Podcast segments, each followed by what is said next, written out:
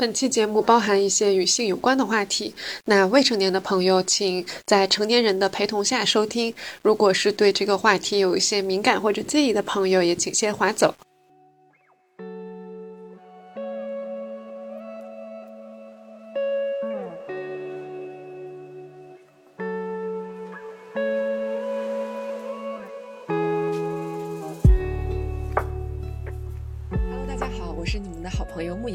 那今天呢，我们要聊一个稍微有那么一点点敏感的话题，我们要从心理学的角度来聊一聊女性的性。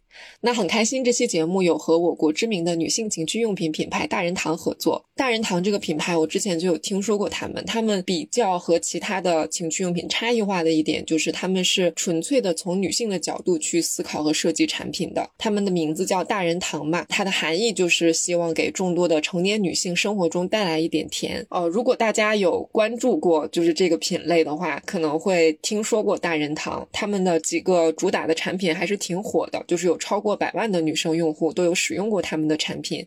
然后这一期愿意和他们合作呢，也是因为他们的主张和这期节目比较契合，就是希望女孩们可以勇敢的探索，找到属于自己的快乐。那众所周知，问题不大一直是非常非常关注两性话题的，那么我们今天就要关注两性话题当中的第二个字，就是性。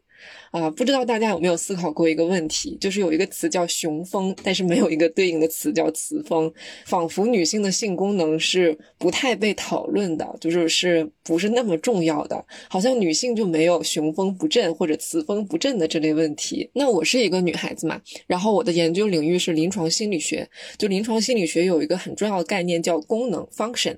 啊，比如说我们看一个来访者，我们会关心，哎，他能不能正常的跟人交朋友啊？他能不能正常的去。去上班上学啊，如果一个人他和周围所有的朋友关系都不好，那我们就会说，哎，这个人好像人际功能稍微有一点问题哈。那其实“功能”这个词还有一个领域是性功能，这个感觉好像不常被提及，就哪怕在心理咨询领域也不常被提及。就我和我的朋友们会开玩笑说，哎，你这个人你人际功能有问题，你最近工作功能有点问题啊。但是我们不会开玩笑说，哎，你最近是不是性功能不太好？就不会不会提这个方面。这个背后可能。是一个更原始、更大的话题，就是我们对性的这个探索。不管是你十几岁啊、二十几岁啊，还是四十几岁啊，我们好像一直都没有一个场域是可以大大方方、公开、认真的去谈性的。所以每个人好像都有一条自己的特殊的、隐秘的对性的探索和理解的道路。那那我的性启蒙是啊，很小的时候在少儿图书馆，我借的一本世界名著叫《十日谈》。少儿图书馆它有一整面书架。都是那种红皮儿烫金的世界名著系列，然后我当时就是顺着这样看过去，就我也不是特意挑了这本书。然后其中有一个故事是不知道大家有没有听过，叫把魔鬼送进地狱里。就这个故事，我现在回想起来，它应该是讽刺伪善的宗教人士。大意就是有一个男性传教士，然后他一直在追寻一种禁欲的生活。有一天呢，他就遇到了一位想要追随他的不谙世事的少女，他就跟这个少女说：“哎，我身上有魔鬼，你身上有地狱。”我要把魔鬼送到地狱里面，我才能摆脱折磨。就从这个故事也可以看到，我们好像一直用各种比较隐晦、曲折的方法来讨论性。那时至今日，我遇到的几乎唯一一个大家认认真真的聚在一起去学习和讨论性的场合，就是变态心理学课上关于性相关的困扰的那一节。其实性功能相关的困扰只是性相关的困扰的一个部分，还有性别认同和性偏好这些部分的困扰啊。那在所有的这个性相关的困扰里面，社会文文化。对性问题的压抑和回避，都是造成病态行为的一个重要的病因。那节课里，其实我印象最深刻的是性偏好的问题。那节课我真的是，当然是网课，我真的是瞪大眼睛上的那一节课。我在边听边想：天啊，人怎么会这样呢？人怎么会对那么奇怪的东西产生兴趣呢？啊，为了过审，我就不说是一些多么奇怪的东西了。啊，这个也不是我们本期节目想要关注的重点。我听那些东西的时候，哎，算了，我还是说。一个吧，说一个奇怪的，就是有一种性偏好的，就是应该叫什么性欲倒错吧，就是有的人会只能对某一种触觉刺激产生兴奋，比如说乳胶，或者有的人会只能对身体的某一个部分产生兴奋，比如说他只对人的手臂感到兴奋，或者只对人的大腿感到兴奋，就这种奇奇怪怪的东西。那我听这些东西的时候，我的感觉。至少说，我的第一感觉，我并不是觉得啊好恶心、好变态，而是就是人生第一次遇到一个大家大大方方的聚在一起认真讨论性的场合，我还挺开心的。而且就是在那个上课的那个场域里边，没有人觉得这个讲述者或者倾听者是变态的，然后也没有人觉得讲起来不好意思。我觉得这个真的还挺难得的。那堂课上，就他他毕竟是一个心理学的课，然后他会讲很多的啊，你的病因是什么，然后干预手段。是什么实证研究的结果是什么？就是会得知原来这么多年来，这么多年来，这个世界上有那么多人，那么多学者在把他们的人生经历、智慧投入到人类的性的健康这个领域里边。我觉得好像是有一点感动的一件事，因为这个领域好像在我们的日常生活当中是有一点被忽略掉的，但其实有那么多人在为之去投入。那么整体上，就是我们前面讲到的这些性偏好的问题，都会更多的。发生于男性，比如说什么恋物症啊、异性装扮症啊、恋童症、录音症、困音症，基本上都是多发于男性。唯一被发现的多发于女性的就是性受虐症。当然，我这里面要做一个小小的角注，就是并不是说所有的 SM 都是病，而是说如果把受虐或者施虐作为主要甚至唯一的一种性唤起方式，可能对自己造成伤害，或者是对他人造成严重的伤害，而且最重要的是自己为此感觉很痛苦的时候，这才构成一种问题。OK，这个角注结束啊。当然，有一种可能性就是男性的确在性的这个标准。差上会更大，他们可能就是有更多的倒错的性欲，但是女性难道没有倒错的性欲吗？我觉得其实也是有的，就是。应该也是有的。那有没有可能是因为女性的性欲更少被谈起、被重视，所以其中的倒错也更少的被发现呢？我我不知道大家有没有关注过这个性功能相关的问题。就如果你去百度去去输入性功能障碍，跳出来的前几个词基本上都是男子性功能障碍，比如说什么早泄、阳痿，或者文雅一点管它叫勃起障碍。然后还会跳出来几个男科医院的那种广告。然后如果你想要去医院去治这个性功能障碍的话，你基本上也只能找。到男科和生殖科，大家有没有发现这里面有一个神奇的 bug？就是女性在性功能的领域里面，至少说就是现在在在咱们的平常会接触到的这个语境下，女性的性功能好像是基本缺席的。我觉得这是一个很不好的现象。就女性是没有性的困扰吗？不，女性也有性的困扰。我们待会儿会讨论女性性功能相关的问题，各种种类、各种发病率什么什么的。但是当我们谈起性功能的时候，就仿佛女性是没有性功能的。朋友们，这是一个很大的 bug 呀！就是当我们只认为男性的性功能可以有困扰、可以有障碍的时候，其实我们就是在说只有男性有性功能。那翻译过来就是男性是性这件事情里面的主体，或者是他是那个给的人，他是那个施者，而女性就成为了性的客体或者是性的受者。就像我们前面讲过这个雄风和雌风的这个对应嘛，就是。大家会说这个雄风怎么怎么样？你这个夫刚不振，你的这个啊雄风不振，但真的没有一个词叫雌风，就好像男性的性功能和他们的自尊是特别相关的，就他们在考虑自我的时候可能会考虑这个部分。我我不知道大家有没有思考过这个问题。我知道问题不大的听众当中是有很多女孩子的，就是我不知道女孩子们有没有思考过这个问题。如果你是个男孩的话，那我不知道身为男孩有没有好奇过另一种性别的性是什么感觉。所以这。期节目，我就很想要和听众朋友们一起讨论讨论这种隐形的女性的性。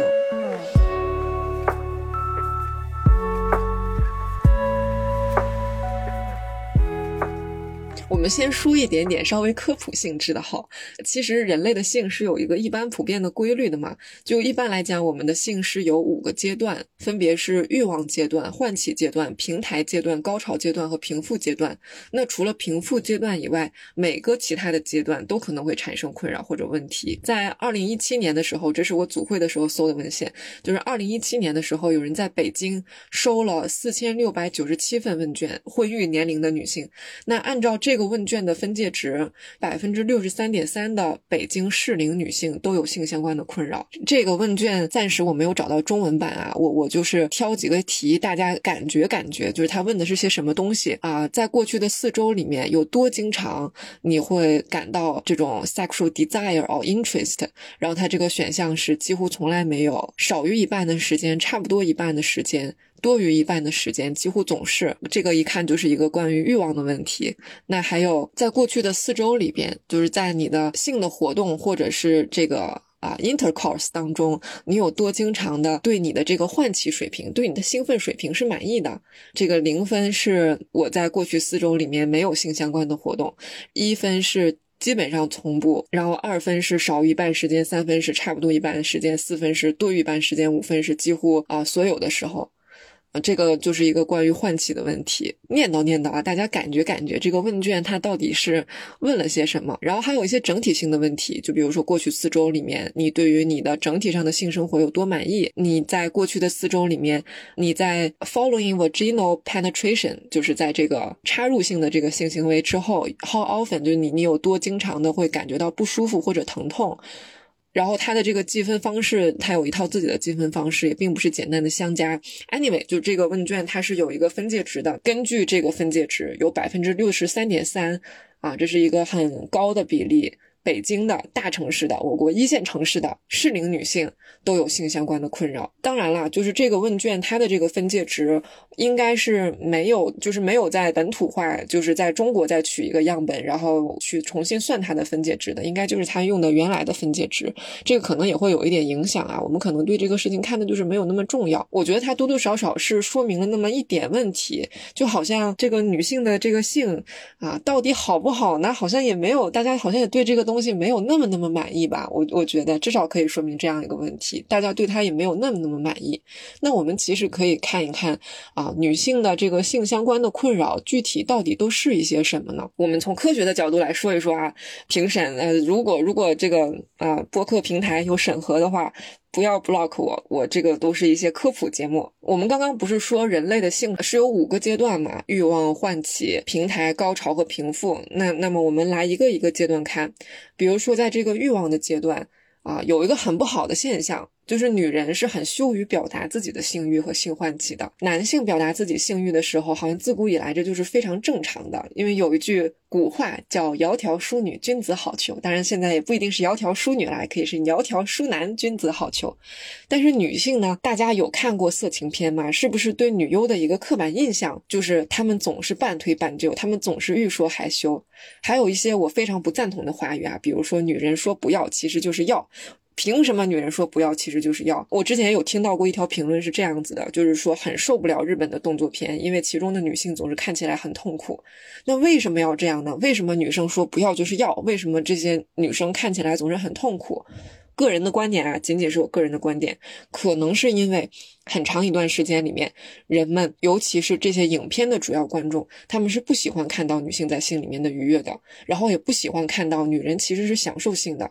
还是我个人的看法，就是这还是一种对主体性的争夺。就是那种感觉，你你你看到一个女优很痛苦的那种感觉，就是啊，你如此的不想要，但是你还是臣服于我的雄性的魅力和你的动物的本能，然后你羞耻的屈服于我了，是不是这个场景？大家幻想一下，是不是想一想都很有一种获得权利的快感？所以我们就好像形成了一种性的脚本，就这个性的脚本就是这样的啊，我是一个女人，所以我就是一个性的受体，我是不被允许拥有性欲，更不被允许表达我的性欲的。如果我表达我的幸运，那那就好像哪里怪怪的，或者是会有一种关于他的污名化。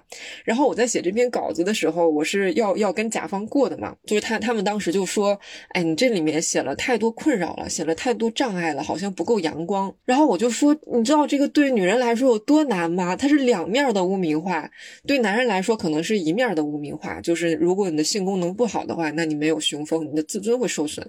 但对女性来说，你的性功能太好了也有问题，就是你太享受这件事情了也有问题，你就不是一个好女人。但如果你一点儿都不享受这种事情，然后你的身上没有任何一点的 sexuality，那你就不是一个女人。反正你要不然。不是一个女人，要不然你就是一个坏女人。就是他们留给好女人的那个范围是很窄的。就是这个可能有点扯远了。我就是说，女人到底被被允许表达自己的性欲的这个事情。如果我们真的进入到了异性的性活动当中，我们就只能当一个这种受体，然后还是当一个这种被征服的对象。因为这个脚本里面就是这么写的。然后我们不可以像一个男人一样去享受这件事情。然后听到这里，我不知道会不会有朋友觉得我我仇男。啊，我不愁男啊，我甚至可以说是很热爱男孩的。然后我也知道现实世界当中肯定是有很多反例的，肯定是有一些享受性的女孩，然后还有一些，尤其是咱们问题不大的男性听友当中，肯定是有很多宝藏男孩。我知道世界上是有很多反例的。然后我也并没有说我们渴望征服或者是渴望被征服就是错的，就这个性脚本就是错的。我也不是说它对或者错啊，我们可以喜欢这种性脚本，这个没有问题。就是它的确是会对一些人造成困扰，就这个地方。它的确是这种过度的压抑，可能是会造成一些困扰。我只是想要稍微说一下这个事儿，但是我没有任何就是这个啊愁男或者怎么样的意思啊。然后这个就是关于我们的欲望的阶段，然后下一个阶段是关于唤起。一说唤起，就很容易想到的一个问题就是男性的勃起困扰，但其实很多女生也会有唤起的困扰。我们简单来讲就是不湿啊。那在 DSM 五里面，嗯，就是美国的这个精神障碍的诊断手册，叫 DSM 五。就做科研的，一般用 DSM 五做比较多，然后医院一般用 ICD 十一比较多。那在 DSM 五里面呢，女性的性兴趣和性唤起相关的问题是在一起的，就是说女性是很少有纯粹的性唤起困扰的。就是什么叫纯粹的性唤起困扰呢？就是我欲望一点问题都没有，我特别有欲望，然后我利比多特别的旺盛，特别的充足，但我就是不湿。这种情况是比较少见的。所以如果有在听这期节目的女生朋友，觉得自己好像有这方面的困扰，一方面。是是要考虑躯体的问题、气质性的问题，当然更多的可能要考虑心理层面的因素。因为性这个东西它是很走本能的，就是你的身体不会骗你。如果你在性上有创伤，一到那个场景里，你的身体就是不安全的，你就觉得这个语境都在告诉你，你不能表达，你不能享受，但是你也不能不表达，你也不能不享受。在这个环境里面，你怎么表达都是错的，那都不用走你的这个高级的大脑皮层的部分，你的低级的大脑那个部分，边缘系统那个部分，它就不高兴。如果你对性就是很焦虑，你觉得这个东西啊，它就是很罪恶，那么你的身体是没有办法在性里面真的敞开或者是唤起的。呃，兴趣和唤起这两个阶段之后，就是平台期和高潮期。男性的高潮困扰最经常被讨论的就是早泄。那么女生呢？一九九九年这个很早啊，发表在《JAMA》上的一个研究说，百分之二十八的女性是没有办法达到性高潮的。我不知道这个数据在二十年里面有什么样的变化，因为这是一个。啊，教科书上的数据很早的数据，然后更有甚者，就是有的女生在性交的过程当中是会感觉到疼痛的。有一个词，不知道大家听没听说过，叫阴道痉挛，就是指女性在这个性交的时候，她的阴道外三分之一或者是阴道的全部的肌肉会不由自主的强烈的收缩，就是插不进去，或者是一插进去就非常非常疼啊。不排除有一些非心理的因素，比如说可能润滑不够啊，或者是有一些气质性的原因啊。但其实就这些问题，不管你是高潮的，问题还是你这个疼痛的问题，都和心理因素有很大的关系，可能是紧张啊、焦虑啊、恐惧啊这些情绪问题，这个有很大的关系。说到这里面，我会想到一个观察。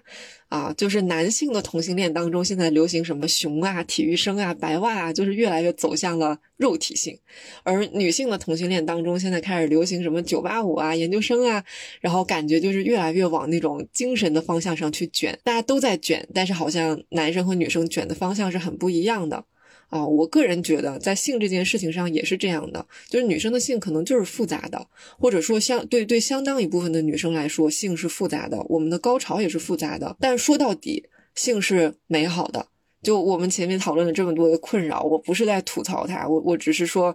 存在这样的现象，我还是觉得性是美好的，性是上帝给人类的礼物，尤其是给人类女性的礼物，这是一个很自然的事情，这是一个非常正义的事情，就是我们应该从性当中获得幸福和快乐。你本来就会的东西，那那我凭什么不能享受它呢？这是非常非常非常正当的。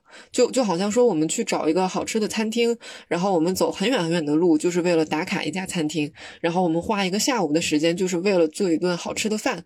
哦，这些是热爱生活的表现，这个没问题吧？我们我们愿意去走那么远的路去吃东西，这是我们足够爱自己，然后足够看重自己的快乐的表现。但是，越是复杂的东西，我们如果想要去享受它，可能这个事情就是需要越多的努力。享受的时候，可能我们也需要一些努力，它可能需要更多的探索，不只是把我们啊和一个管状物。关在一起就可以了。这里面有很复杂的活动，尤其是有很复杂的心理活动，有很多我们的看法啊、氛围，我们对自己身体的接纳等等等等，有很多这种微妙的因素的影响。所以，朋友们，什么是好女孩？大家想过这个问题吗？什么是好女孩？啊，热爱生活，关注自己的幸福快乐啊，并愿意为此去付出努力，这不算是好女孩当中的。如果好女孩有标准的话，那这个不算是好女孩当中的一条标准吧？当一个女生花很长的休息日，她去研究做饭，我做了一道土豆炖排骨。她是个好女孩。当一个女生花很长的时间和花很多的精力去探索，去带着快乐的去研究和努力，怎么让自己在性上面获得满意，那她就不是一个好女孩吗？我觉得她也是一个好女孩。那我现在想想，好像做饭和就是让自己在性上面达到满意，好像的确有一点不一样。就做饭这件事情，好像是多多少少带一点利他性，就你会做饭，这是个技能，你可以给别人做饭，但是让让自己在性上面达到满意，这个好像是一个除了取悦。自己以外没有什么别的用处的技能，哎，不过我跟你说，就是其实不是这样的。我查过文献，在异性的伴侣当中，就是男性和女性的伴侣当中，女性的性功能的好转是男性的性功能的好转的一个预测因素啊，预测因素，所以它也不完全是一个纯粹利己的事情。但我觉得，就算纯粹利己怎么样，我们可以就是人生到底是干嘛？就是我们是可以去做一些就只是让自己爽，然后没有别的用处的事情，我们完全有权利这样做。甚至我觉得我们应该这样做，我们应该做一些就是没有什么别的功利性的用途，就只是让自己觉得开心舒服的事情，非常正义的，这就是天赋人权，我们可以这么做。My final point 就是，所以好女孩是可以对性有充分的探索的。我们前面是说了很多这个关于困扰啊什么什么的部分，我们下面来说一点。稍微阳光一点的部分，曾经有一部风很大的美剧叫《性爱大师》The Master of Sex，历史上是真的有这个原型的，就这一对男女主还挺厉害的，他们分别是 Doctor Johnson 和 Doctor。William Masters，他们在上个世纪七十年代的时候，首次发明了关于性功能相关困扰的心理疗法，叫 Sensitive Focus 感官集中疗法。哎，这么说来，好像上世纪七十年代是一个还挺革命性的年代。他们发明了这个感官集中疗法，然后上个世纪七十年代的时候，同性恋从 DSM 五当中被除名了，它不再是一个诊断了。在当年这个疗法横空出世的时候，会有它非常火，会有一些来访者专门请假坐飞机飞到他。他们的那个所在的城市去接受他们的治疗。我们如果从实证研究的角度来看，哈，关于感官集中疗法它到底有没有用，这个结果并不是非常的一致。就有的研究表明。它的效果非常好，但是有的研究结果就说它的效果一般。我觉得这个很可能和来访者的投入多少也有关系。就是他们早期的那些研究结果是很好，但你想想，如果你就是为了能够好好做爱这件事情，你请假坐飞机去另一个城市做训练，你有这么强的动机，效果能不好吗？我觉得这东西就跟学习一样，就是你是被逼着上补课班，还是随随便便报了一个补课班，还是主动的去攒钱上一个补课班，这个效果肯定不一样。但我觉得不不管怎么样啊，就这个疗法的思路还是很有意思的。它会有一点让我联想到谭崔和正念，我们可以来看一看它的思路是什么样的。那如果要了解感官集中疗法如何起作用的话，我们就要先了解性相关的困扰它的一般的心理模型。如果我们用认知行为的视角去看性困扰，就比较好理解。首先呢，就是像人生的所有领域一样，就没有人的性生活是一帆风顺的。那我们可能都会有那么一两次或者很多次。我们表现的并不好，或者我们体验并不好。比如说我太累了，我就是没有感觉，或者太紧张、太焦虑、太害怕了，所以一点都不享受。那这个时候我们就会很容易产生一个负性的认知，就是我肯定有那儿有毛病，我肯定哪里出问题了，我就是这样的人，我可能就是没有办法享受这件事情。I'm bad at this，我就是做不好。然后这个负性的认知也可能是关于对方的，比如说他根本都不爱我，他只想着满足自己。在我们再次去进入性行为的时候。我们就会产生一种相对负面的预期，比如说，那我这次可能也不会很享受，或者是如果这次再不行，那对方可能就会很失望。在这样的想法下，我们的身体很难不焦虑。那焦虑的时候会发生什么？朋友们，焦虑的时候会发生什么？焦虑的时候就是我们的这个交感神经系统会兴奋，这可能就会干扰一些性的自然的反应。当然，这个对男生女生也有一些微妙的不一样啦。但不管怎么样，我们就会扮演一个观众的角色，而不是一个参与者的角色。这个观众是带有一种评判性视角的，就好像你在带着一个一个观众的眼睛在看自己。我们会不停的评判自己，哎，我现在的感觉是对的吗？我现在的表现是好的吗？我我现在怎么还没有啊？唤起，我们就没有办法完全沉浸其中了。那这样的话，可想而知，这个性的体验就是可能会再次的失败。那么这样，我们就会形成一个负性的循环，它就会进一步加重我们的这个负性的认知。我就是这样，我就是好不了，我就是没有办法享受这件事情。I'm not good at this。那久而久之，我们可能就会在性和焦虑之间建立起了一个条件反射。就是你一靠近那个场景，你就像那个巴甫洛夫的狗一样，就是一靠近那个场景，一看到对方把衣服脱了，就觉得很有压力，就开始焦虑，那么自然性的困扰就产生了。但是其实性是一个很走本能的事情，它是一件几乎不需要学习，它是一个几乎无师自通的事情。精神分析里面管生的本能这种欲望叫利比多，其实翻译过来就是性欲。就是弗洛伊德，他认为性就是我们的生的本能。我们在生活的醒着的很多时候，都会有那个评判的声音，都会有一种观众视角，就是那个脑子背后好像在说话的那个声音。可能比如说你在演讲的时候，他可能会在你的脑子里面说：“我是足够有趣的吗？我讲的足够好吗？”那可能很多时候，比如说像演讲这种，它就是需要走你的高级皮层的这种动作。你可以带着这种评判的眼光去完成这次演讲，但问题就是性不走那么高级的皮层，它比演讲要更诚实，也更本能。我焦虑就是焦虑，我不享受就是不享受。那么感官集中疗法其实是帮助来访者去回归这种本能，帮助来访者去关闭那个观众的视角，把来访者从一个观众的视角拉回到参与者的这个视角。它有一点像摁一个。就是灯的那个开关，就是按一个关键，把大脑里面那些七七八八的念头都给关掉，然后 sense it focus 嘛，focus 在自己的这个感官上，就集中注意力去感觉，就是感官集中疗法是。希望我们能够去关掉脑子里的那些评判的声音，不去想哎，他是不是只想着满足自己？我为什么还没有湿？而是真的去关注我们身体上发生了什么，我们现在是什么样的感觉？那一般来讲呢，这个感官集中练习，它会是循序渐进的，是从非性的到性的。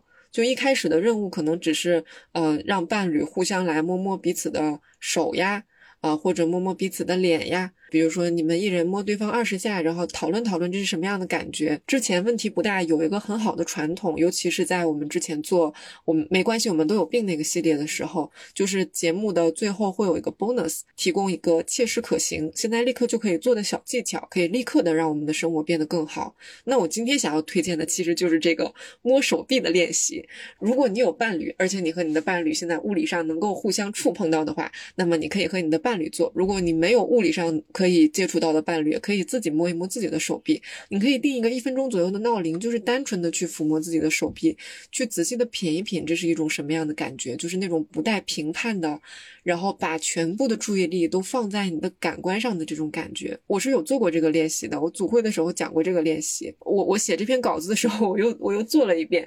我是坐在图书馆里写稿子嘛，然后我就坐在图书馆里面摸自己的手臂，我发现还是挺舒服的，就这个过程还挺正念的，而且和寻常的正念练习可能还不太一样，因为寻常的正念练习可能它没有这么大的动作，这里面我是有动作的嘛，我是能够接受到这个刺激的，所以注意力就更容易集中在自己的手臂上。我自己摸自己的手臂的时候，这种感觉是很温柔的，我可以摸到自己小臂上面的这些汗毛，而且我发现摸自己的手臂的外。侧和内侧这个感觉也是不一样，大家可以试一试。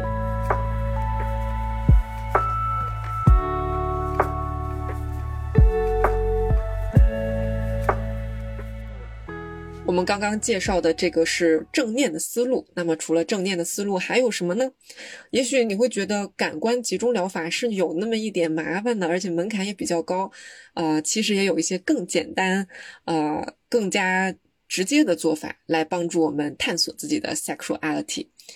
之前有研究表明，振动器。或者广义一点的 sex toys 啊，这种小玩具对女性的性困扰是有一定的帮助的。我不知道大家对这个东西的接受度或者观点怎么样。之前在学校里，我和一群女孩子聊天的时候，就有聊到这个相关的话题。我就有一个师姐跟另外一个女生说，下次我送给你一个小玩具。就那个师姐不是在推销小玩具，而是在推销 homemade 的高潮，就是自制的高潮。她绘声绘色的跟我们分享了高潮的感觉。她说那就是一种脑子里面放烟花的感觉。在场的那个个女生说自己没有体验过，师姐就特别热情的说：“哎，那你也应该试试，我下回送你一个我用特别好那个小玩具。”那本期节目问题不大，收获了知名女性成人用品大人堂的合作啊！他们在找我那一天，我还挺高兴的，因为他们之前投的基本上都是一些那种女性主义的公众号，然后我一开始接到他们的推广，我觉得哎，但那个啊，我觉得哎，问题不大，出息了呀啊！然后大人堂它有一点做的我还是比较敬佩的，就它是具有划时代意义的。中国第一个能进驻大型商场那种 shopping mall 的情趣用品品牌，然后他们在上海的线下门店是十二月十号开业。如果在上海的朋友还能够自由行动的话，可以去瞅一瞅。我我至少我自己逛商场的时候，还从来没有看到过情趣用品的线下门店，我觉得还是挺神奇的，还是挺神奇的。我我还挺想知道那是什么样的啊。他们有一个比较知名的产品叫豆豆鸟。我们知道女性的这个啊快感神经，其实相比于来自我们的阴道，更多是来自于我们的阴蒂。啊，说到这个事情，我会想起来一个小故事，就是在。高中的时候我上体育课，然后有一天我来月经了，然后也有点偷懒，我就在那个就不好好上课，我就在后面的瑜伽垫上盖着羽绒服躺着，然后那个体育老师就训我。其实那个体育老师人特别好，我特别喜欢她，她是一个非常有活力、非常有爱心的女老师。那她就说啊，月经是给女人最好的礼物。然后我还记得，我至今都记得我当时的反应，我当时的反应就是不，阴蒂才是上帝给女人最好的礼物。没错，阴蒂才是上帝给女人最好的礼物。